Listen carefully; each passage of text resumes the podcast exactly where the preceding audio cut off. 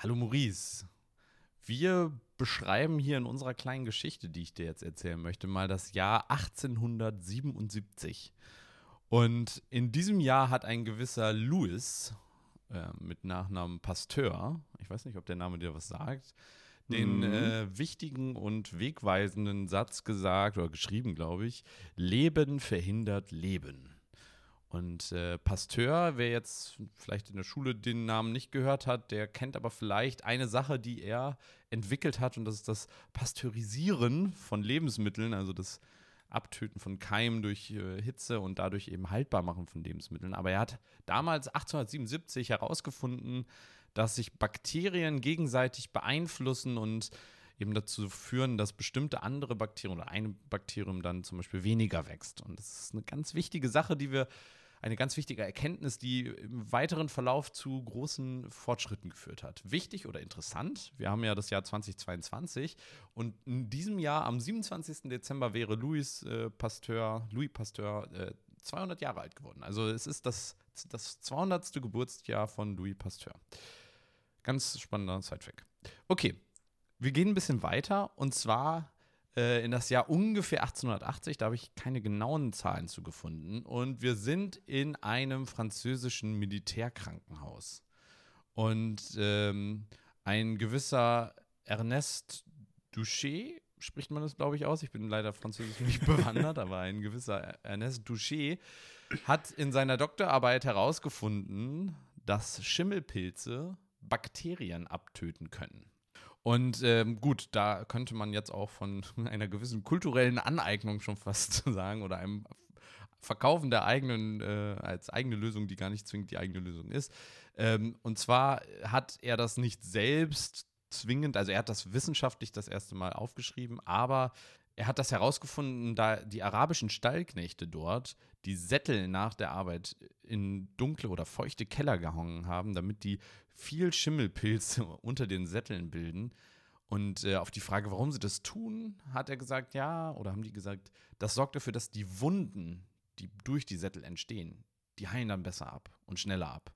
Und da hat er dann die, diese Verbindung gezogen, okay, dieser Schimmelpilz scheint zu helfen und er hat eine Lösung daraus gemacht und diese Lösung hat er dann anschließend auf, ich glaube, Meerschweinchen war es gegeben, die infiziert waren und hat herausgefunden, dass die deutlich schneller wieder gesund waren. Ganz spannende Sache. Wir gehen nochmal weiter und äh, zwar in das Jahr 1893 und es wird ein wegweisendes oder es hätte fast ein wegweisendes Jahr werden können, denn ein gewisser Bartolomeo Gosio in Italien hat zum ersten Mal aus einem Schimmelpilz und zwar dem, der Gattung Penicillinium äh, hat er eine Mycophenolsäure erzeugt und die dann äh, kristallisiert und konnte die dann verwenden, um Milzbranderreger damit zu behandeln und einzudämmen. Und er hat das 1893 und dann nochmal 96 veröffentlicht, aber international hat es niemanden interessiert. Wahrscheinlich, weil er es auf Italienisch veröffentlicht hat. Wir gehen wieder weiter in unserer kleinen Zeitreise durch die Geschichte in das Jahr 1910 und kommen bei einem Mann an, der äh, ja auch in den letzten Jahren äh, häufiger genannt wurde, nämlich den gewissen Paul Ehrlich. Äh, heute kennt man ihn, nach ihm wurde das Paul-Ehrlich-Institut benannt. Und er entwickelte ähm, eine Sache, die nennt sich Asphenamin. Und das ist ein Medikament, was er entwickelt hat, oh, was gegen Spirochäten eingesetzt werden kann und diese bekämpft. Und das ist eine relativ effektive Therapie zu der damals sehr auswuchernden Krankheit Syphilis gewesen. Und damit konnte er damals dann Syphilis, auch eine bakterielle Krankheit, äh, behandeln. Ähm, das Medikament wurde damals nicht aus Schimmelpilzen erzeugt, wie es praktisch davor bei dem von äh, Gosio entwickelten äh, äh, Medikament der Fall war, sondern aus Farbmitteln. Also die haben pra praktisch aus, aus Farbe praktisch dieses Medikament entwickelt. Das wurde bis 1945 auch weiterentwickelt, dann aber nicht mehr.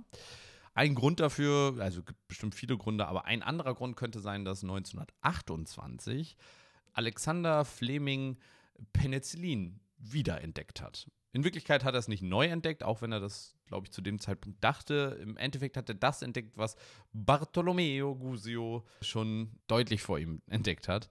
Und das ist im Endeffekt unser heutiges Penicillin. Also unsere Antibiotika wurden zu dieser Zeit entdeckt eine bahnbrechende medizinische Heraus äh, oder ähm, ja, er Erkenntnis oder äh, Erfindung. Wenn man überlegt, von 1877 das erste Mal entdeckt Louis Pasteur, dass Bakterien Bakterien beeinflussen, zu wir nehmen mal Schimmelpilze, wir wissen gar nicht, was da passiert, so großartig, wir machen eine Lösung raus und die führt dazu, also Schimmelpilze, etwas, was wir ja per se erstmal nicht besonders positiv äh, konnotiert ist. Und dann, ja, 1928 das erste Mal Penicillin. Was ist Penicillin jetzt eigentlich? Das vielleicht auch nochmal. Oder was sind Antibiotika im Allgemeinen?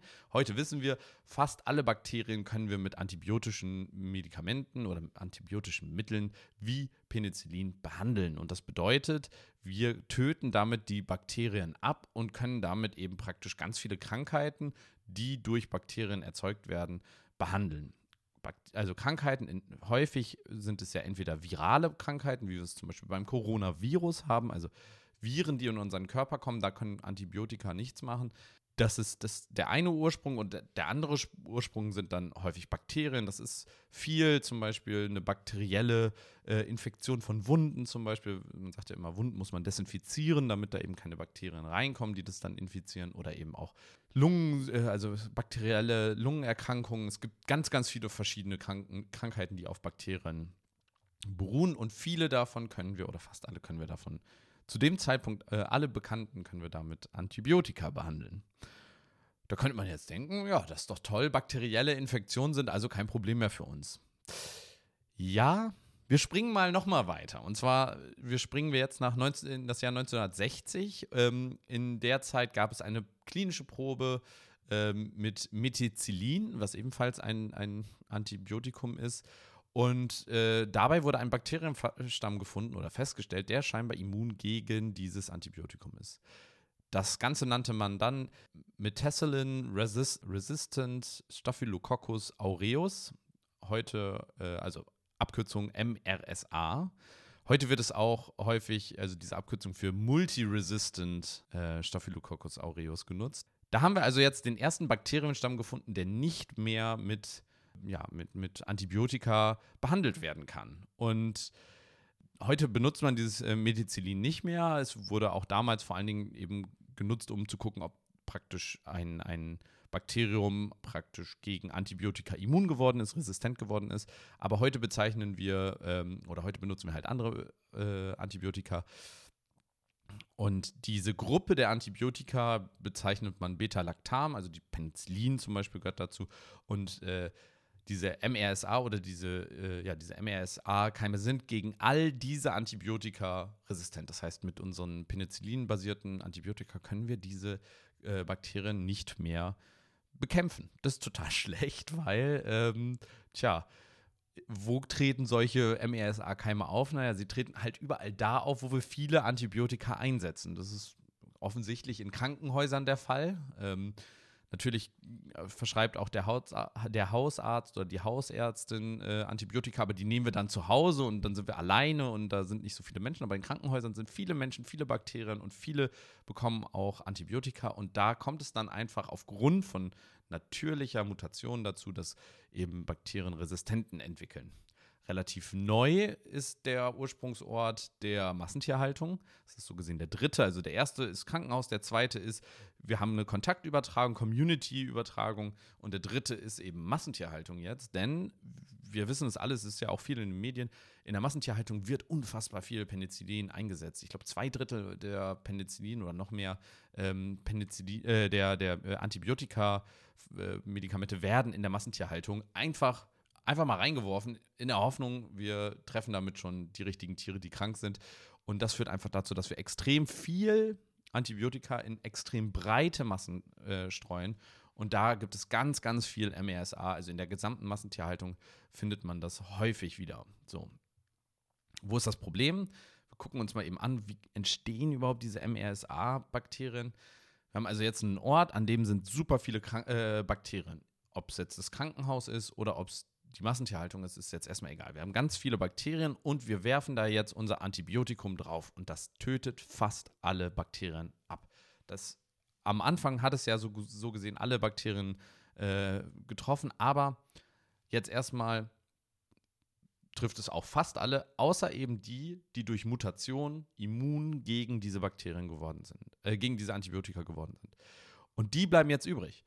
Und wenn wir uns jetzt anschauen, das sind Bakterien, die denken sich, ja, okay, ist ja cool, ähm, stört mich aber gar nicht. Ich, ich reproduziere mich weiter. Und die haben jetzt auf einmal einen, die haben gar keinen evolutionären Gegner mehr. Da sind keine konkurrierenden anderen Bakterien, die um diese Nahrungsplätze so gesehen dann kämpfen. Und sie können sich dann verbreiten und, und übertragen sich und es gibt keinerlei evolutionären Druck gerade, dass sie sich verändern und dadurch sind sie halt erstmal jetzt auch weiterhin immun gegen die äh, Antibiotika. Und die können sich dann verbreiten und äh, tja, infizieren immer mehr.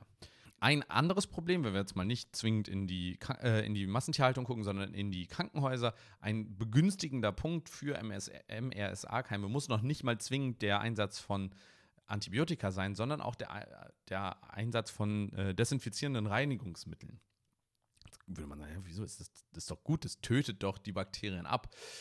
Ja, und genau da liegt schon wieder der Grund. Wenn wir nämlich alle abtöten, dann bleiben am Ende nur die Resistenten übrig. Und es hat sich herausgestellt, dass es ein Gen gibt, was sowohl eine äh, Resistenz gegen Reinigungsmittel erzeugt, als auch gegen Antibiotika. Das heißt, selbst wenn kein Antibiotikum eingesetzt wurde, kann eben das Reinigungsmittel schon dafür sorgen, dass es eben eine antibiotische äh, oder eine Antibiotikaresistenz gibt. Was heißt das jetzt? Äh, wie funktioniert das? Also das Penicillin, dafür muss man so ein bisschen wissen, wie funktioniert denn das Penicillin eigentlich? Penicillin lässt sich erstmal nur in wachsenden Zellen einsetzen. Das heißt, nur in Bakterienstämmen, die noch wachsen, die sich teilen, die größer werden. Da kann Penicillin wirken, denn Penicillin verhindert praktisch, dass sich das weiter verbreiten kann und größer werden kann. Das Problem ist jetzt, dass äh, diese Resistenz dazu führt, dass, dass dieses Beta-Penicillin halt nicht mehr interessiert und die sagen, ja, ist ja schön und gut, dass du da bist, aber ich teile mich trotzdem. Und es passiert halt, dass dann eben keine Wirkung mehr des Penicillins vorhanden ist. Jetzt könnten wir sagen, okay, das ist ja schlecht. Wir haben uns in der vorletzten Woche mit endogenen Retroviren äh, beschäftigt, die ziemlich beängstigend sind, weil ja, sie halt ziemlich krass sind. Und jetzt haben wir auch noch Bakterien, die auch noch irgendwie total krass sind, die uns unter Umständen umbringen ähm, und die wir nicht mal behandeln können mit unserem bekannten Antibiotika. Es gibt noch sogenannte Reserveantibiotika, die wir in diesen Fällen eben nutzen können, aber dabei gilt, auch diese können natürlich eingesetzt werden und auch die könnten dann praktisch noch mal resistentere Bakterien erzeugen, weil Mutation, ne, evolutionärer Druck führt eventuell dazu, dass auch diese Bakterienstämme dann äh, resistent werden. Das ist unsere aktuelle Lösung. Die zweite Lösung, was machen wir bei einer Infektion, ähm, ist die sogenannte Sanierung. Das klingt jetzt erstmal, ja, ich werde mich sanieren. Das klingt erstmal äh, wie irgendwie das Reparieren eines Hauses. Aber in, in dem Fall redet man davon eben, möglichst gut äh, praktisch den MRSA-belasteten Körper, die Wunden zu dekolonialisieren. Das heißt, wir nehmen Reinigungsmittel, Desinfektionsmittel und ähm, ja, Präparate, die das eben praktisch nicht auf antibiotische, aber auf Reinigungsbasis praktisch ähm, reinigen und, und ja, da eben dafür sorgen, dass es wieder frei wird, das eher auf einer mechanischen und nicht auf einer Medikamentenbasis. Das funktioniert, das dauert sehr lange. Tägliches Wäsch, äh, Wechseln der Wäsche, der Bettlaken und alles muss sauber gemacht werden, jeden Tag und immer wieder, damit eben diese Bakterienstämme so klein gehalten wie möglich, bis man irgendwann an den Punkt kommt, wo wirklich alle Bakterien ähm, entsorgt wurden. Das heißt, man muss wirklich dafür sorgen, dass alle weg sind. Und erst dann kann man aufhören, weil dann können sie sich nicht mehr reproduzieren, wenn alle weg sind. Aber wenn ein bisschen was übrig bleibt, wird es immer wieder von vorne losgehen. Das heißt, ganz, ganz aufwendige und, und zeitwierige ähm, ja, äh, ein ganz zeitwieriges Verfahren, was da eingesetzt wird. Das Problem ist, dass vorher auch schon also Antibiotika nicht zwingend alles, äh, sage ich mal, äh, behandeln konnten. Also es war zwar manchmal eine Hilfe, aber nicht unbedingt die ähm, perfekte Lösung. Es kann sein, dass gerade auch so Lungenerkrankungen eben chronisch wurden und äh, nicht endgültig praktisch äh, ja, behandelt werden konnten. Müssen wir uns jetzt Sorgen machen? Ist MRSA das Schlimmste, was uns passieren kann? Ähm, nein. Also 2005 starben in den USA äh, 19.000 Menschen mit MRSA. Das klingt extrem viel, ähm, aber es ist jetzt noch nicht so unfassbar krass. Also ja, es ist ein Problem, aber es ist jetzt nicht so eine Pandemie, die uns alle umbringt. Und interessanterweise gibt es auch große Unterschiede in der Verbreitung von MRSA-Keimen. Also Skandinavien oder die Niederlande zum Beispiel hatten in der Studie nur knapp 3% ähm, der Krankenhäuser hatten da Probleme mit MRSA, während es zu derselben Zeit in Deutschland 25% waren. Ähm, was jetzt schon ziemlich viel ist. Ein Viertel der Krankenhäuser hatte Probleme damit. Aber auch dort gibt es total gute Sachen, äh, gute Nachrichten. 2010 war diese äh, Methicillin-Resistenzrate äh, bei Blutkulturen in Deutschland bei 20,8 Prozent. Im Jahr 2013 waren es nur noch 12,8 Prozent, also ein Rückgang von 8 Prozent. Und im Jahr 2020, also vor zwei Jahren, waren es nur noch 5,5 Prozent. Das heißt, wir sehen, das Problem wird adressiert und es gibt auch schon Besserungen. Das löst jetzt nicht zwingend das Problem, dass wir ähm, diese resistenten Keime haben, aber es löst den Umgang damit und es muss uns jetzt nicht große Sorgen machen. Aber es zeigt auf jeden Fall auch, dass unser Umgang mit Antibiotika als unser bestes Mittel dagegen doch sehr, ähm, ja, sehr unsicher war und dass vielleicht die Massentierhaltung und die damit assoziierten erzeugten MRSA ganz schön gefährlich sind und dafür dazu sorgen können, dass wir noch krassere Keime in der Zukunft auch heranzüchten. Das heißt, wir sollten uns eher darum kümmern, wie können wir diese Epizentren der Bakterienvermehrung und der äh, mit Antibiotika gefütterten Superzellen, ähm, ja, wie können wir das reduzieren, um eben zu verhindern, dass wir noch schlimmere Keime eben erzeugen. Ich fand es mega spannend, mega faszinierend, mich da mal einzulesen. Ähm, wie das alles funktioniert, auch wie Penicillin und Ant äh, Antibiotika funktionieren, wusste ich vorher nicht. Ich weiß nicht, Maurice, wie sieht es bei dir aus? Bist du da bewandert? Ich habe ja bis jetzt noch gar nichts gesagt. Das ist auch sehr interessant, dass ich 17 Minuten oder knapp 15, 16 Minuten einfach meine, meine Fresse halten kann. Ähm, aber ich fand äh, das auf zwei Ebenen schön. Erstens zu sehen, ist ja eine schöne Parade Beispiel oder eine Paradegeschichte für wissenschaftliche Entwicklung. Ne? Also es fängt ja. irgendwo an, irgendjemand, irgendwo ist das schon mal aufgefallen. Weißt du, die arabischen Stämme haben dort einfach so aus Gefühl gemacht. Die haben ja nicht wirklich gecheckt, was sie da genau machen, wie ich das verstanden habe, sondern die wussten, es hilft irgendwie, aber was genau da passiert, wussten sie nicht. Irgendjemand hat sich das dann mal angeguckt, hat gedacht, hm, was passiert denn da genau? Dann kommt der nächste, guckt sich das noch genauer an. Dann kommt der nächste, guckt sich das nochmal anders an. Und irgendwie äh, ist das ja eine sehr schöne, schöne Paradegeschichte, um so den wissenschaftlichen Fortschritt Fortschritt generell zu illustrieren. Also es ist ja in allen Feldern so und nicht nur, was jetzt Penicillin betrifft. Und auf der anderen Seite finde ich das halt spannend, weil wir alle schon Kontakt damit hatten. Ne? Also ähm, Wahrscheinlich, ähm, wir ja. alle haben irgendwie Penicillin oder Antibiotika bekommen, äh, schon mal irgendwann in unserem Leben mit hoher Wahrscheinlichkeit. Und äh, ich finde das immer so ein bisschen humbling, das sich dann vor Augen zu führen, was alles passieren musste, damit wir so eine kleine Tablette nehmen können ja. und äh, irgendwie eine Mandelentzündung beseitigen können dass äh, für uns dann gar kein Biggie mehr ist, wo man so denkt, oh ja, alles klar, ich nehme jetzt hier ein Antibiotika, gar kein Problem. Ja. Ähm, und dann aber auch, um jetzt noch den letzten Bogen zu spannen, was ich spannend finde, ist, dass es auch nicht aufhört. Ne? Also man denkt ja. so, ja, nice, wir haben jetzt hier dieses Mittel gefunden gegen Bakterien und pipapo. Aber irgendwie geht es dann immer noch weiter. Also das ist ja irgendwie Evolution und Natur und Mensch, ist so spannend. Man findet einfach, man, man wird nie, es wird nie langweilig man hat immer irgendwie, irgendwie entwickelt sich da, kommt da nochmal ein neuer Spin rein. Und wie wir es jetzt auch hier haben und äh, da vertraue ich auch immer wieder an die Findigkeit des Menschen, da neue Wege zu finden, damit umzugehen. Und wie du das ja illustriert hast, gibt es das in einer gewissen Art und Weise schon. Nichtsdestotrotz ist es wichtig, sich das vor Augen zu führen. Und darum äh, ich, fand ich das sehr schön von dir zusammengefasst, so in chronologisch wie auch äh, inhaltlich, also dass man mal so weiß, wie funktioniert das überhaupt und wie entstehen diese Keime. Weil wir alle haben schon diese multiresistenten Krankenhauskeime, alle haben es gehört, aber wie das genau jetzt zusammenhängt, äh, war mir bis dato in diesem Detail auch noch nicht bewusst. Also äh, nice. Ich fand es auch total spannend und man muss sich nicht große Sorgen machen. Man wird da wahrscheinlich nicht dran sterben. Ähm, man muss dann, es ist ein bisschen aufwendig, wenn man sich damit infiziert, da diese Sanierung machen und äh, anschließend gucken, dass man vielleicht diesen Infektionsort äh, irgendwie meidet oder da irgendwie eine Lösung für findet. Aber ansonsten, ja, ich finde es auch sehr äh, spannend, auch wie die Wissenschaft da vorangeschritten ist. So verschiebt sich das immer weiter. Wir finden eine Lösung, das Bakterium findet eine Gegenlösung und wir suchen die nächste Lösung. Und so ist es immer wieder ein Hin und Her.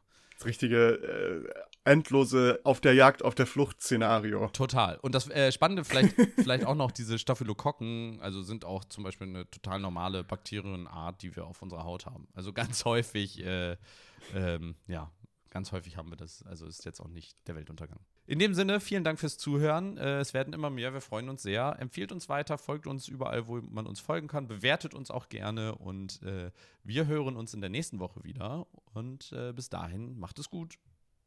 Adieu.